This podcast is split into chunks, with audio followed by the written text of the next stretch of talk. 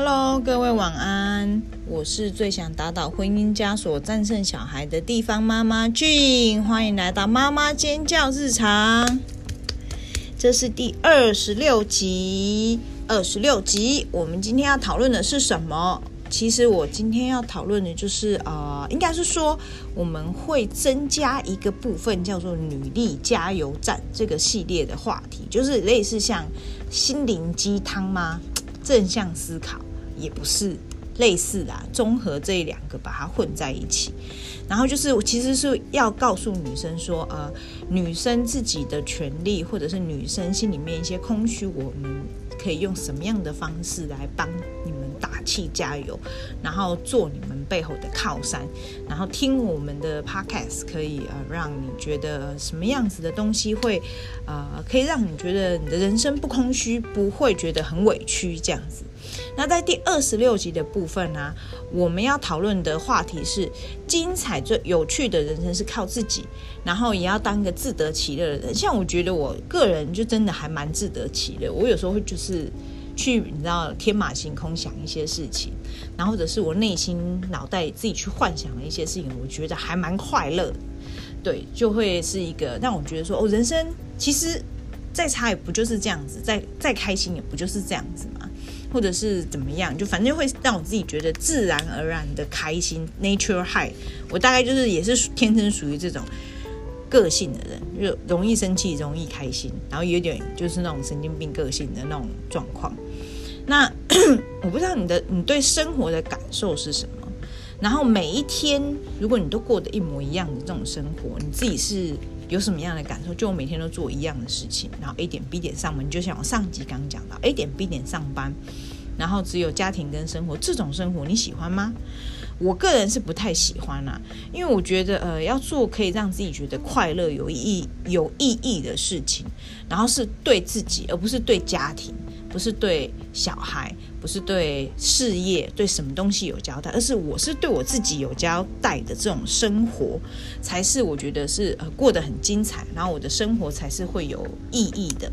然后有些人就会跟问我说：“那你觉得你做什么事情，你会觉得是有意义的？”在这一块，其实对我来讲啊，我觉得我生活有意义的部分就是好，我喜欢吃好吃的食物。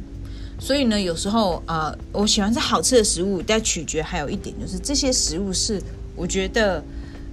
我个人的感受，它吃起来我不喜欢太油腻的食物，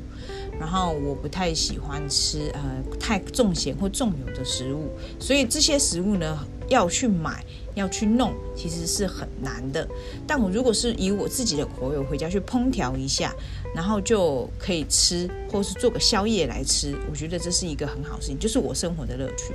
所以我现在生活的乐趣最大的一个点，就是建立在于我回到家之后，我女儿去洗澡的那三十分钟，我可以用很短暂的三十分钟煮好我隔天要吃的早餐。我自己认为它是健康的早餐。其实我多半都是喝汤，然后跟一些五谷杂粮，就是很清淡的汤，或者是比较想要吃重口味的汤煮好，然后去配这些五谷杂粮，然后在汤里面吃起来有咬的那种口感，会让我自己有饱足感。去煮一碗汤给我自己，我觉得这就是一件很幸福的事情在这里。对，那不知道你觉得你人生中的幸福是靠什么样子是可以得到幸福的？那我们在第二段的部分呢，我们来嗯多深入的去讨论人生中的幸福跟靠自己找到乐趣是可以怎么样子去完成，让你的呃生活不会觉得就是说很无聊、很空虚、很没有自己的日子。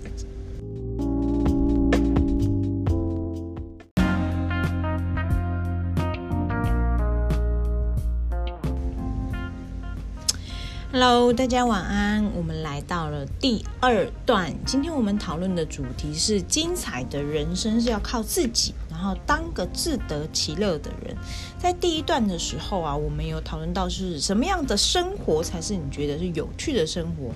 我认为有趣的生活就是让每天的一些幸福感啊，跟自由感都是由自己创造来的。就我自己给我自己。你可以说说我一个很自恋的这种想法，就是我我我觉得呃有些东西是你自己觉得快乐开心就好的意思是这样子。那我们其实要引说是亚里士多德，他曾经说过，不过不管呢你是男生还是女生，你人生中最快乐、最精彩、最觉得有趣的事情呢，是幸福，是的得到。因为你对幸福的每一个人对幸福的渴望，不管是男生还是女生，都是没有止境的。呃，一个渴望跟欲望，而你得到这种幸福感的时候呢，嗯、是那种开心感是无法用言语去形容的，因为它就是等于就是说，你像你很冷的时候喝了一杯热茶，然后暖暖起你的身体，或者是姜茶，让你觉得身体很暖。或者是说，哦，你很久没有看到你男朋友，突然间看到他，呃，从远方走过来，那满满个心就是暖暖的，很开心，不由自主的笑，而且那个笑是发自于内心笑出来的那种笑，其实就是一种幸福感的来来源吧，应该可以是这样子讲。然后，但是啊，你知不知道一个很好玩的一件事情？幸福感啊，发生其实是也有顺序的。幸福感发生有顺序哦，是要有条件的。它是要照着这些顺序跟这些条件达成，人才会有一个满足的幸福感。很神奇吧？对，这也是我最近啊去听呃一个呃心理科的老师，他去做一个分析的时候，才觉得哇，原来幸福感也是。也是一个很有可以用科学数字，或者是说呃科学方式，然后是呃比较理性的部分可以去去解释。因为之前我一直觉得幸福感就是你只要满足了其中一个欲望，那就是会有一个幸福的产生在那里。就没想到啊，幸福原来它是幸福感，它原来是有一个顺序的发生，还有一些你自己在你内心设定的一些条件达成，它才是会产生幸福感，才会让你的就。感受里面有一种荷尔蒙，它就是幸福荷尔蒙才会产生。这真的是一个非常神奇的东西耶。然后，对，我们现在就是要来讨论一下幸福感的产生是怎么样子去产生的。那呃，那一天我听到那个心理学老师啊，他就说，幸福感啊，我们要知道首要的条件，它不是突然间发生，也不是运气很好，或者是随机，你随时都会出现的这种感觉。真正的幸福感是要经过一段的时间去累积、去酝酿，然后不管是你在生活上啊，或者是说呃在工作上，或者在各种地方去培养。然后去捍卫你自己觉得你能够掌控的事情，慢慢累积，一个一个累积，然后去呃达成目标。类似就是像你闯关游戏一样，你去闯过了很多的关卡之后，然后去坚持你你幸福感，内心为你自己设定那个幸福感达成的呃一个达成率，然后这个幸福感就会产生，然后你就会觉得就是说，哎，就好像是你闯关闯完，马里奥打到最后一关，你。救到公主，或者是说，呃，你自己去玩那个，呃，不管你是消方块啊，或者是什么样的游戏，因为你破了一个超难关卡，然后你最后得到那个奖励的那个感觉是一样的。但你这个幸福感啊，里面。其中包含了很多的条件嘛，比如说你生活的部分啊，或者是说啊、呃，你要怎么样去慢慢去酝酿这种幸福感的产生。在生活里面呢、我觉得就是我们常常会抱怨，连我自己其实我都会常常抱怨。我现在就是台湾这个环境可能不是很好，然后我在国外看到环境怎么可以这么好？那为什么台湾就没没有办法去改变？其实这种抱怨呢、就只是一直在增加你自己幸福感产生的一个阻力。那一天那个老师就有跟我讲过。他就说：“呃，你其实提升你自己幸福感最主要，而且最简单的一个呃基本概念，就是先要提升你自己可以控制的。”呃，潜意识告诉你自己，凡事都有好跟坏的一面。我们可以看到它坏的一面，没有错。这已经是我们看到，我们可以感受得到，我们了解它的不好一面，所以我们才会一直去批评。可是我们有没有看到，就是说，哎呀，其实有呃，也有好的一面，只是我们太在乎不好的那一面。然后反倒是让他让我们去放大了这个不好的观感，然后去忽略掉它其实有那么一点点的美好，可以去创造我们内心的幸福感。就是一开始我听那个老师讲的时候，我觉得就是说有点狗屁，这种东西又是一种那种心灵安慰法，就是你这种心灵安慰法对我来讲就是很狗屁。我觉得没有什么可以帮助到我。后来我试着去尝试。就不要那么负面去思考，因为我其实是一个蛮负面思考的人。我试我试着不要那么负面思考，不要让我的人生就好像觉得就是全部都住在深渊里面。很多事情我都是先以坏坏的那一个点先去切入看生活。那我试着就是说，我尽量用比较光明的那一面，然后正向的那一面，先用先用这一面给我自己，好像就是人家耶稣降临，给我一个神光，然后让我觉得全世界都很美好的时候，我会不会因为这样子，然后去改变了我的想法，我的生活会变得比较轻松？那我做很多事情起来的时候，比较会有有干劲，然后会觉得说，啊，这世界都是美好的。我试试着去尝试做这件事情一阵子，我发现到其实是有帮助的。他就是呃，比如说像我有时候会觉得说，哎，我们台湾有其实环境很不安全。可是想想，其实我在国外住的时候，也台湾反倒安全很多。因为毕竟我们台湾不会有，你知道，枪支是合法。我以前住的在美国住的那几周，你持有枪支是合法，就是你今天跟人家吵架，人家出来跟人吵架，他拿的不是木棍，他拿的是一把枪。他不是用木棍砸，他是直接开枪，远距离你就拜拜，谢谢再见，我们不用再联络喽。这样子，其实我觉得台湾的环境其实也很好，就比照我，我对我自己比较就是正向面的说，哎、我在美国的时候随时会被人家开枪干掉，那我在台湾还好，我至少可以看到他拿铝棒、铁棒，或者是出来的时候，我还可以躲回我的车子，大不了就是我车子被砸，我窗户被砸烂，就这样，我还不会死哎、欸，这这。这不是一个很好的举例，但至少也是一个还蛮正向的部分。那我朋友他就是比较 soft，在那一堂课他提出，他觉得他对环境的部分啊，他想要去提升他我们他居家环境附近的那个安全感，因为他是住在一个老社区里面。然后回去的路上，因为他基本上都是晚下班，就九点十点才会到家的那种。他有时候走在路上，他觉得。呃，很没有安全感，会觉得就是说啊，是不是会有人突然冲出来把他拉走，然后被人家呃绑架啊，或者是被人家拉去强暴？我觉得他的那种被害意识层面很强烈。然后他就说哦，他觉得这种外在环境的改变呢，他其实就可以，他他就他他他一直觉得晚上没有路灯很多，或者是他下班时间很晚，这个事情让他内心很困难。那他就尝试着说啊，我可以早一点下班，尽量就是比如说。七八点左右的时候，已经预知到自己可能没有办法做完这个工作，他尽量就是在七八点左右的时候把事情告一个小小的段落，然后把剩下事情带回家。在人还有走来走去的时候，然后还比较有呃路上不会那么冷清的时候，先回到家，然后吃完一个晚餐，让自己有点放松的心情，再去做他他接下来还没做完成的工作，然后他就能够。就是消除他内心，比如说晚晚上晚回家，我觉得很恐怖。然后我事情又还很多，我做不完。然后每天被压到，情绪压力很大，然后睡不着觉。他改变了他自己的一些作息，然后他反倒觉得说，哎，这个幸福感的产生让他很有成就感。哎，就是我做起来工作的时候，我不觉得很苦。老板每天都在压榨我，为什么我会做到那么晚才回家？然后天气又很。呃，有时候比如说回家的时候下一点毛毛雨，他就觉得说，怎么连老天都跟我作对？我今天已经这么辛苦了，然后。我就你还要给我这个时候下一个雨，我都还没吃饭，我快饿死了之类这种感觉，很负面情绪就会一直一直一直疯狂的产生。他就改变他自己，就说好，我最少八点半以前我要到家。那个时候路上还有很多人在走，他可以在走路的过程去观察路上的人事物，或者是说找他想要吃的食物去买回家，坐在他的电脑前面或餐桌前面，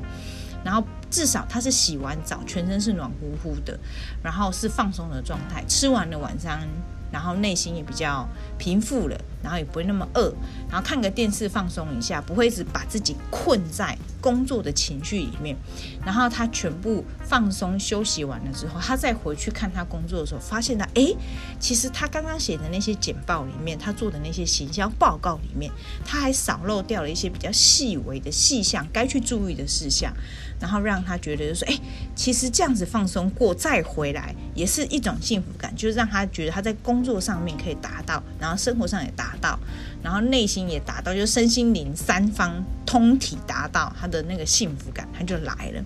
这其实也是不错的一种方式，就是他自己改变他自己的呃作息在这一块。然后啊，我觉得呃，还有另外一个方式，就是那天那个老师也跟我们提到，那个享受快乐跟乐趣其实是不一样的。乐趣是你带给别人的满足感，然后享乐就是享受自己能够享乐，是呃一种物质上面的需求。那乐趣跟享乐到底不同的地方在哪里？乐趣的部分就是你带给别人的满足感，同时别人给你的回馈也满足到你内心。比如说，我觉得我能够带给人家欢笑，我很开心的这种发自内心的感受，是我也跟别人同喜同感，我能够达到这种满足，这种的乐趣。才是你真的是需要的。享乐其实是很物质的东西，就是一些生理需求。比如说，你是也是社会约制下面去产生的一种条件的满足。例如说，我会想要去吃美食，然后我会想要赚更多的钱，让我的生活更好，这都是叫做享乐。然后我想要去唱歌，我要去喝酒，或者是说啊，我要交很多的女朋友或者男朋友，或者是我今天想要买一台名车，或或者是嗯。我想要去看很多部电影，这些就其实是享乐。那那享乐呢，只是满足你潜意识，应该是说不是潜意识，就是在意识下很单纯、很表面的那种开心。它这种开心是你达成了，不会有成就感，反正就觉得说啊，接下来呢，我还会产生一种空虚感。这种想就是说，我接下来还会想要去尝试更好的，或者是怎么样，就是追逐你没有办法追逐达到峰顶的那种开心，因为就是没有办法，就是它这它其实是一个无底洞，想的是一个无底洞，你就会一直觉得说，哦，我会想要继续追逐下去。像我以前很喜欢买包包，我买到了一个 LV 之后，我就想说跟 LV 同个等级的，那下一个还有什么 GUCCI？那 GUCCI 买完之后还有什么 Dior？迪奥我买完之后还有一个什么？那我接下来最高级，我可以追到什么样的一个程度？追到 Hammers、BV，然后呢，追到这些东西之后，他们的经典款我买到了之后，那我还能够追逐什么？我以前就把追包包、买那种名牌，就当做是我的一种，比如说人生达到目标的一种阶段。我觉得后来慢慢的，哎，也也是因为现在就是创业，没有那么多的钱可以去追逐我这些欲望，把我这些欲望压下来之后，反倒看清楚了很多的事情。对我这些包包，我其实是每一个都是，我不一定要买到它的经典款，但是我每一个包包是买到我能够达成我自己去负担的那个款。呃，可能比如说一次买清，我买包包习惯我都是一次买清，就不管是付现还是怎么样，就是一次买清，然后付完。可是我买完之后，我拥有了这个包，我背出去给别人看，我觉得我满足了现在欲望。可是我还有下一个欲望要产生，就这种想的还是会一直产生。那你包包买了那么多之后，你放在那一边，你要是轮流轮替的把它拿出来背，因为这种。名牌的包包你不能拿出来背，它就会容易发霉生锈，沾不到人身上的一些油脂，它就会产生很多的莫名其妙的问题。然后它其实非常难过，它真的跟沙皮狗一样难过。沙皮狗是一个很难顾的动物。然后你就觉得说，啊，我买这么多东西回来是让我自己活受罪，因为我要花很多的时间去给它上油保养，然后让它。嗯，不要容易受潮，然后不会买了一个很几万块钱包包，因为长了霉，因为长霉它是真皮嘛，吃在里面，它就是抓住了你皮表皮内层，你还要花钱去给人家清。对，我后面就发现到，哦，这些问题真的超多的，所以我每次一到冬天的时候，等你的夏天，我是不敢把包包拿出来直晒，因为包包还是要晒，让它透气，它还是一个反正就是。你知道一个很难过的东西，所以到冬天这种比较阴冷、阳光没那么直晒，不会让它褪色的这个季节，我就开始会把我的皮件们一个一个拿出来背，然后轮替，大概一个包包背两个礼拜，他的手上的手油跟那些东西它是吸足够了，然后我就把它再擦拭好，然后再用它的保护保护套套好，然后防尘套套好之后，再把它拿回去放。所以每一个冬天，我觉得我自己都超忙。买这些东西回来之后，我把我自己弄到超级超级超级无敌累，然后觉得哦，心好累，世界也好累。为什么我搞到我自己就真的都很累这样子？所以这种享乐其实它并并不会满足我。我我现在有一点感觉是，它真的不会满足我，反倒让我觉得就后续我觉得蛮麻烦的，很多东西是超级无敌麻烦在这一块。那这一享乐没有办法达到你内心的那种呃满足感，那就不会有幸福感的产生啊。所以就慢慢的，我就会去呃跟着我朋友啊，跟着我的学姐们去寻找什么叫做真正的乐趣，可以让我们觉得就说，哎，我满足。他虽然不用花很大的钱，或根本他根本不需要去花钱，然后我自己可以发自内心的感受是，我现在很开心，我很快乐。那这一些呢，我们慢慢去找到呃乐趣。带给我们的快乐是在哪里？就是比如说像嗯，我跟我女儿还蛮喜欢就一起吃早餐，假日一起吃早餐。虽然有时候假日吃早餐，大概有百分之八十的可能性她会惹我生气。就是她明明跟我讲好，我女儿是双子座，她是可以明明跟你讲好一件事情，但她下一秒或者你做好之后，她就跟你讲说：“我现在不喜欢。”或者是我不想要吃你做的这个食物，你会内心突然间就压起来，然后那时候我就觉得说，哎、这些东西就是你跟我讲说你要吃的，你为什么现在不想吃？后来我整我找到了一个，呃，我跟他之间沟通可以解决到的一个办法，就是我在做的过程，在做早餐的过程，不是所有事情都由我来做，比如说很简单的，他可以去烤面包。他可以去呃帮我做一些涂果酱的动作，让他参与了，然后达到他自己觉得我女儿认为她有帮忙到的那种幸福感、满足感产生，他就会乖乖的把你把早餐吃完，他一句抱怨都没有，因为毕竟是经过他自己的手。他去做了，他去满足了，他完成了，他就觉得说：“哎，我跟妈妈有一起做完这件事情呢。”然后这个早餐是我有责任，我一定要把它吃完，因为我跟他有说过，就你自己做的东西要自己吃完，所以就是有责任性的，因为毕竟他自己做的嘛，就是我自己做的东西，我要去承担，然后的那种概念，他就会好好的把它吃完。就我女儿，她其实这是一个乐趣，没有错，做东西本来就是会有快乐感产生。然后当你完成的时候，你又自己吃到它，会觉得说那种幸福感、那种满足感就会瞬间产生啊！这我做的，这我自己，就像呃，我们自己去画一个画。像我最近，我之前前一阵子停了很久的数字画，因为画到最后有时候觉得很烦，因为那真的数字画这超烦的，它很细。然后你需要很多的耐心。然后当我觉得我自己耐心不够的时候，我老公一共买了五幅给我。当我觉得我不够耐心的时候，我就会把它拿出来去就画一画一段时间，画一画。当我的耐心找回来之后，我就把它搁在那边，继续让它晾着。我上一幅画花了大概六个月的时间吧，把它画完。六个月时间超久。我画一个就是花瓶。然后它是那种小雏菊的花瓶，然后跟小雏菊，然后就就是你知道，很很很有气质的一幅画。我画完了那个数字画，我还一直连续上色补色，补到那个数字都看不完，连续花了六个月的左右的时间画完。然后那幅画我的预设买回来的时候，我就是说这幅画好就要给我妈，因为我妈很喜欢雏菊类的花，所以我要。我就觉得小雏菊还蛮适合我妈的，我就买给她。给她之后呢，拿回家给她看。她，我跟她讲说，我妈说，哦，你什么时候学画画？我小时候都没这样去学这个，什么时候培养这个第二个兴趣？我妈叫我教她。我说，那你给我一百五，我帮你买一幅回来，你自己慢慢涂。可对她来讲，那个都太小了，所以她没有兴趣玩那个。她看到我给她画的时候，她很开心，她也有觉得就是说她被满足到，因为毕竟我她自己养的小孩。然后记得他喜欢什么样的画，然后他喜欢什么样的东西，然后送给他。我妈觉得他很满足。那那幅画他正给我裱框，然后挂起来在我们家，然后是在那个走廊，你一进去就可以看得到，看到底的那个部分就会看到一幅画在那边。我真的觉得一百五的数字画挂在那个地方，其实蛮尴尬。我每天回家一打开我们家后门，因为我我们家停车的地方是在后门，我一打开我们家后门，然后正看走廊直前方就是我的画的时候，我会觉得说，呃，妈，你可以不要挂那边，我觉得有点丢脸。可我妈觉得说不会啊，就是她是骄傲，她觉得是这是我女儿给我的东西，她很骄傲，这是她幸福感的产生一个来源。所以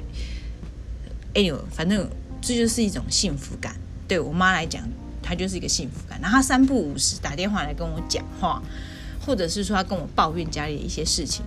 然后她只要讲完了，她觉得内心放松，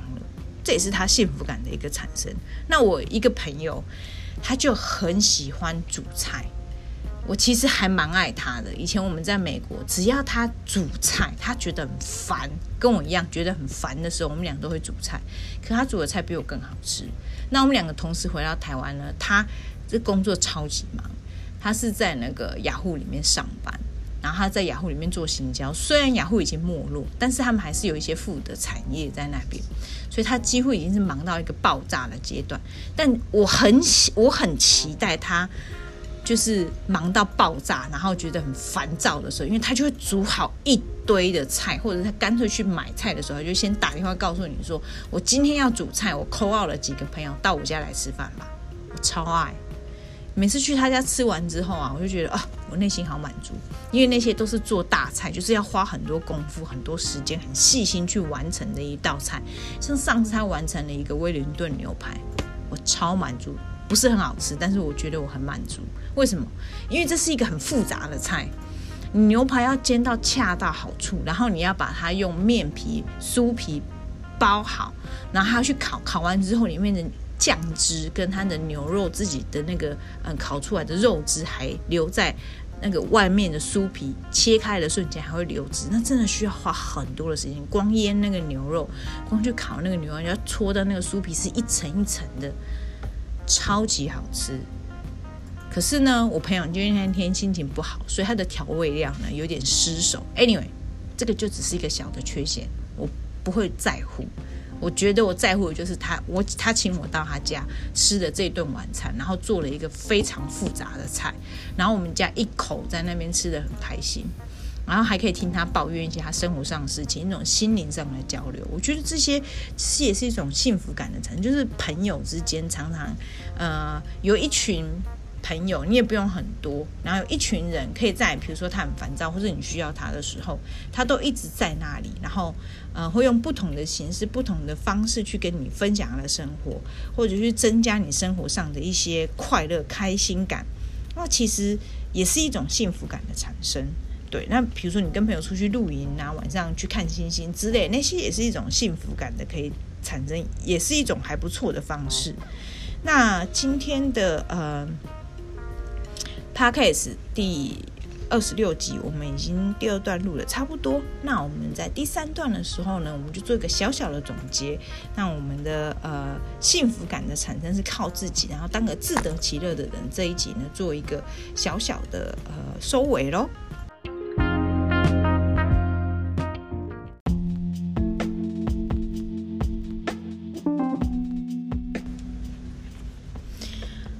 Hello，各位晚安。到了第三段。我们今天的主题啊是精彩有趣的人生是靠自己，当个自得其乐的人。对，刚刚前面讲了很多，呃，有是怎么样子可以就是靠自己快乐，然后嗯，就是怎么样子产生这些快乐感的一些条件跟因素，还有是幸福。呃，幸福感的产生是什么样的顺序去可以去完成？就它是一个顺序，然后真的是有科学根据的一些顺序，然后要怎么样去酝酿？这其实都是靠自己。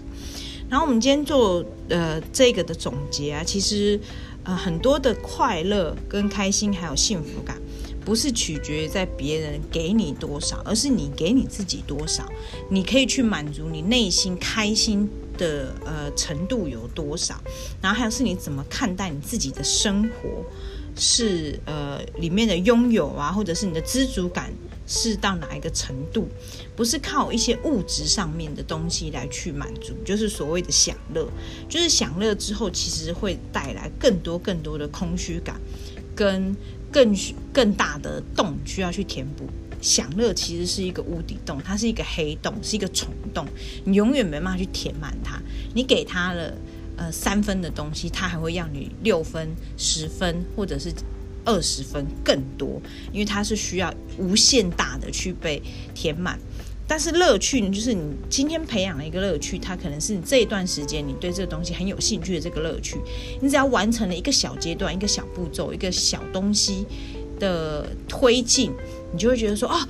它其实很让我很开心，这种乐趣、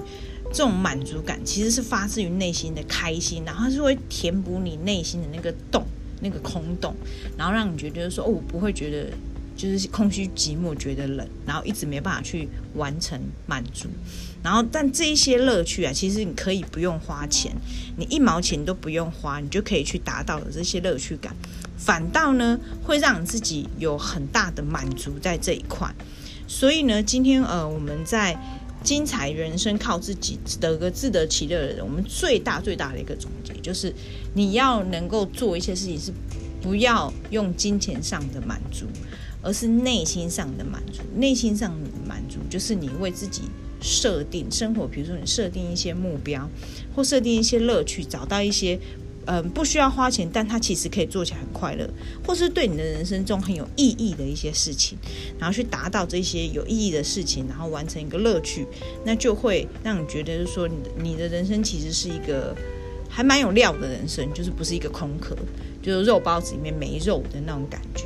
好了，那我们今天第二十六集就到这里喽。我是每周二跟五晚上十点会上 Podcast 的地方妈妈俊。谢谢你们今天收听我们的妈妈尖叫日常，谢谢，晚安，拜拜，下次见。